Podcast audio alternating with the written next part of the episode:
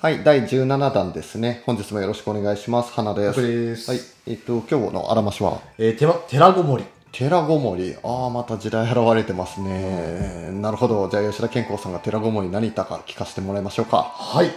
あの、山寺にこもって仏に仕えるっていうことはですね、退屈することもなくなるし、心の汚れっていうのかな。これが洗い流される心地がしますよね。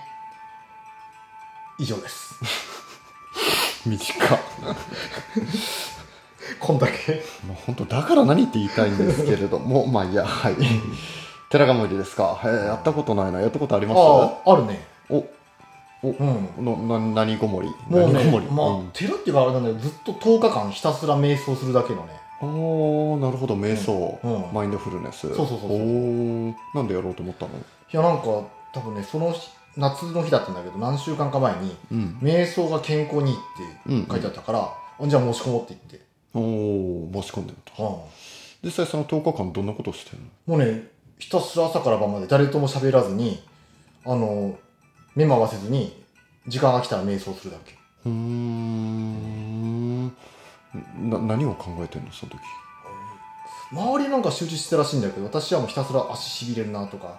早く終わんねえかなっていうのを考えてたなねるほどで効果というか結果どうなったの俺すげえやったおうもうねもうここ終わってから23ヶ月ボードゲームめっちゃ強くなったあボードゲームもうすごい強かったボードゲームうんボードゲームって健康に関係あんだっけ 健康はまあよくわからんかったけどボードゲームは強くうなるん強かった。うんあじゃあボードゲーム強くなりたいっていう人に対しては、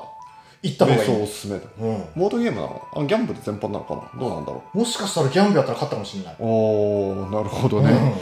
あれちょっと汚れがなくなってるのままあいいやはいわかりましたはいそんなこともあるんだね、うんうんまあいずれにしてもあの吉田健康さんが何言ってたかちょっとよく分かってないんですけど 瞑想までいかなかったとしても自分と対話するっていう時間を、まあ、お風呂とかそういう場所でもいいと思うんですけどねあのそんな時間で持っていたりするとちゃんと自分を内省することができてもしかしたら運気も上がるかもしれない なとということで本日は以上とさせていただきます、はいえー最後までお聞きいただきましてありがとうございましありがとうございました